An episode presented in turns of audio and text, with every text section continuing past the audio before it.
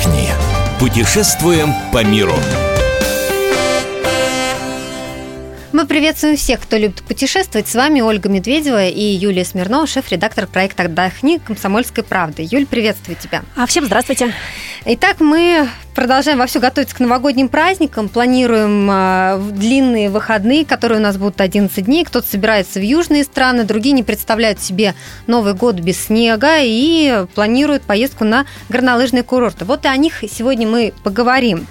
Юль, ну, во-первых, я бы хотела спросить тебя, как вообще составляется рейтинг? Вот я знаю, что есть рейтинг бюджетных горнолыжных курортов. Вот что в первую очередь учитывается? Ну, рейтинги бывают разные. Вот мы сегодня про разные из них поговорим. Но в любом случае учитывается проживание, то есть вот мы должны где-то жить в отеле либо в апартаментах. А мы должны, поскольку речь идет про горнолыжные курорты, мы катаемся, то есть нам нужен скипас, пропуск на подъемники. То есть стоимость скипаса, она тоже бывает очень разная, мы ее тоже учитываем. А, ну, все составители рейтингов ее, ее учитывают. И учитываем еду, то есть это либо ужин, либо обед а, на всю семью, либо на человека. А, также а, важно, мне кажется, вот такие параметры, как стоимость проката, лыж, сноубордов и другого снаряжения, и занятия с инструктором. Ну вот, например, рейтинг как раз самых бюджетных горнолыжных курортов Европы, который недавно составил портал TripAdvisor, такой популярный у путешественников сайт, где собираются отзывы о разных курортах. Вот они считали все эти расходы. То есть проживание, питание, скипас, прокат снаряжения и занятия с инструктором. Причем на всю семью для взрослых и для детей. Мы поговорим сегодня именно о европейских горнолыжных курортах. Но вот честно тебе скажу, увидела я эту десятку самых, так сказать, недорогих горнолыжных курортов. И прям скажу я вам, с учетом нынешнего курса, все, в общем-то, не так уж и радужно, потому что эти все бюджетные варианты начинаются от 98 тысяч рублей. А, ну, с одной стороны, да, вообще горнолыжные курорты это никогда не были дешевым отдыхом, если честно. И кроме того, россияне, э, которые ездят за границу кататься, и москвичи ездили в Альпы в основном, ну, сейчас ездят. А, ну, раньше ездили чаще, в этом году все-таки спрос сильно упал из-за того, что Альпы стали сильно дороже.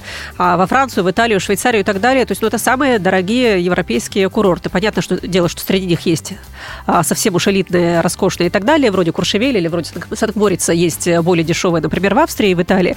А, но ну, то а, бюджетным отдыхом, что, да, да что в этом отдыхом, году вообще да, это, упал. это никогда не было. А в этом году а, из-за того, что все цены там в евро, разумеется, все стало еще дороже. Ну, с другой стороны, давайте искать.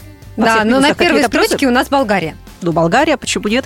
А, Болгария, в общем, раньше была популярным а, местом для зимнего отдыха в том числе. Летом туда ездили на Черное море, зимой кататься а, на лыжах. Там есть несколько курортов. Банска, Боровец, Пампорово. Конечно, а, горы там не такие высокие, как в Альпах, э, поэтому, может быть, таким опытным любителям, экстремалам не так интересно в Болгарии, так же, как и, например, в Андоре в Пиренеях, не так интересно им кататься, там нет таких э, крутых чертых трасс, как во Франции, в Швейцарии. Но, с другой стороны, для семейного отдыха, для тех людей, которые едут сочетать катание на лыжах э, просто с отдыхом на природе, с экскурсиями, там, с вкусной едой, с релаксом, с чистым воздухом, а, Болгария вполне себе подходит. Почему бы и не съездить туда, особенно если вы там еще не были. Но вот если говорить о ценах, по рейтингу TripAdvisor Болгария, болгарский курорт Банска находится на первом месте среди самых бюджетных курортов Европы, а сравнивали 42 самых популярных, популярных курорта из разных стран. А, так вот, неделя отдыха на всю семью, вот со всеми расходами, которые мы назвали, а, обойдется в 98 тысяч рублей. А, звучит... то есть это на троих, да, я-то думала на одного да. человека. Сумма звучит так внушительно, 98. Это даже Но четверых. если на троих, четверых, ну на четверых двое даже, взрослых да. и двое детей. Поэтому на четверых Средняя такая семья вполне да. нормально, да. конечно. Это, правда, без дороги, без перелета. Но, с другой стороны, в Болгарию долететь, в общем, а, не так уж дорого, к счастью. Ну и сейчас вполне можно забронировать да, и найти да, какие-то. Да, сейчас сейчас же все равно по акциям идут какие-то билеты, да, поэтому можно. Ну, акции на Новый год, если честно, не найти. Если вы собираетесь ехать кататься в феврале, когда как, как раз для горных лыж э, самый замечательный сезон, да, акции найти можно. Но вот на новогодние каникулы а, никаких скидок, наоборот, все, все, к сожалению, очень дорого. Я напомню еще, что в Болгарию можно приехать по шенгенской визе, если, если она у вас открыта. Все-таки за лето многие успели получить э, такие длинные многократные шенгены в Греции, в Италии, Испании и так далее. Вот у Болгарии виза официально своя, она в Шенген не входит, но если у вас есть открытый Шенген, болгарскую визу оформлять не нужно. Опять же, экономия 35 евро. Что да, приятно. что вообще не лишнее в наших да. условиях. Да. Да. Ну, давай дальше смотреть по рейтингу. У нас Испания. А, ну да, Испания, в общем, еще одна страна, которая ну никак не ассоциируется с горнолыжным отдыхом. Если Болгарию все-таки мы знаем как а, курорт зимний горнолыжный, то Испания это пляжи, это Майорка, Канары, Коста-Браво, Коста-Дорадо, где-то вообще лыжи, да, вот так если Да, ну, конечно, в общем представляют Испании, это э, теплая страна, Да, и, конечно, да. это пляжный отдых Да, в первую ну, очередь. Но, с другой стороны, буквально в часе езды от э, пляжей э, южного побережья Испании находится курорт Сьерра-Невада. Это самые высокие горы материковой Испании. А, Это, если вот вы представляете карту, это самый юг Испании, Андалусия, а совсем недалеко от Гранады. От Гранады ехать там ну, буквально около часа на автобусе либо на машине.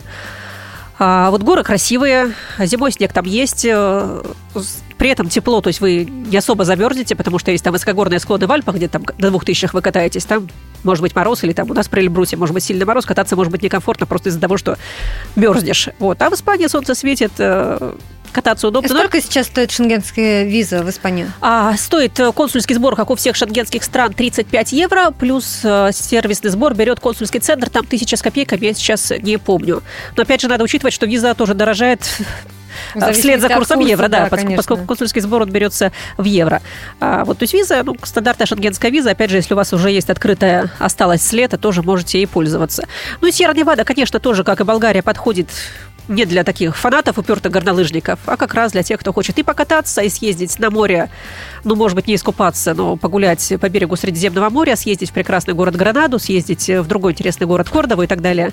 К нашему разговору присоединился журналист «Комсомольской правды» Кирилл Серов, мастер спорта по горным лыжам. Кирилл, приветствую вас. Здравствуйте. Мы с Юлей уже обсудили а, Болгарию и Испанию. Вот что бы вы а, сказали по поводу горнолыжных курортов именно в этих местах?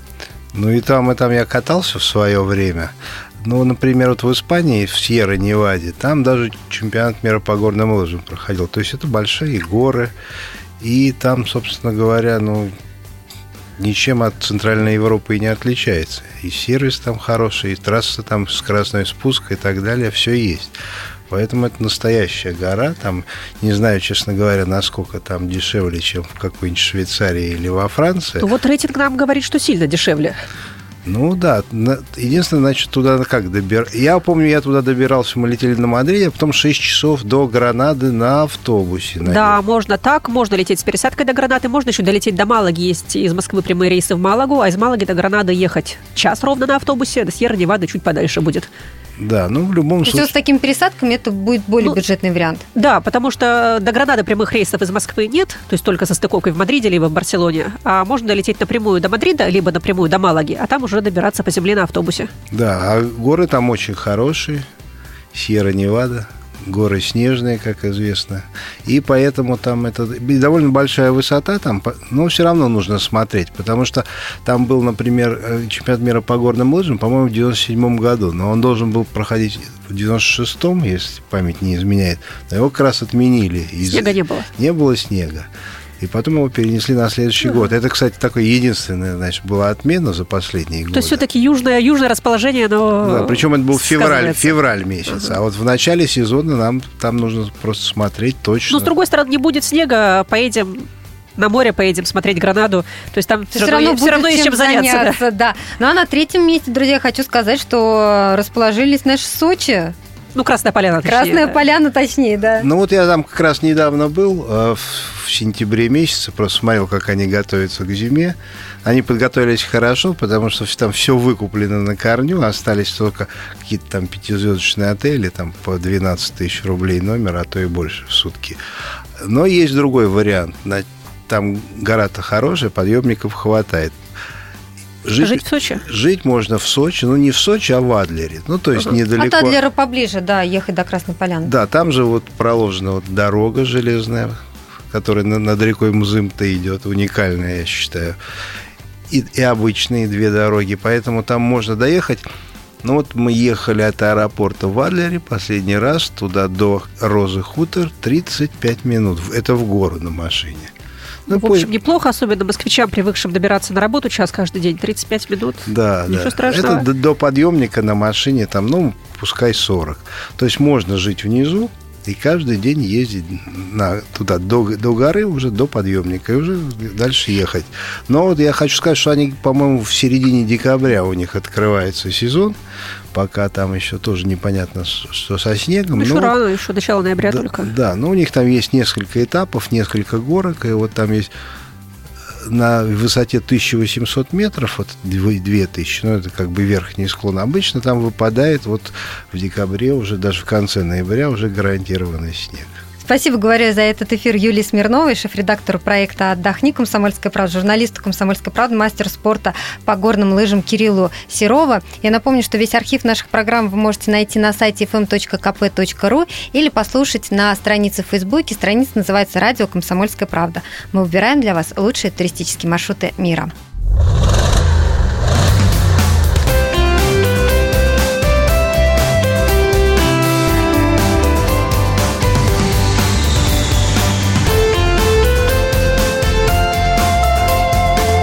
Отдохни.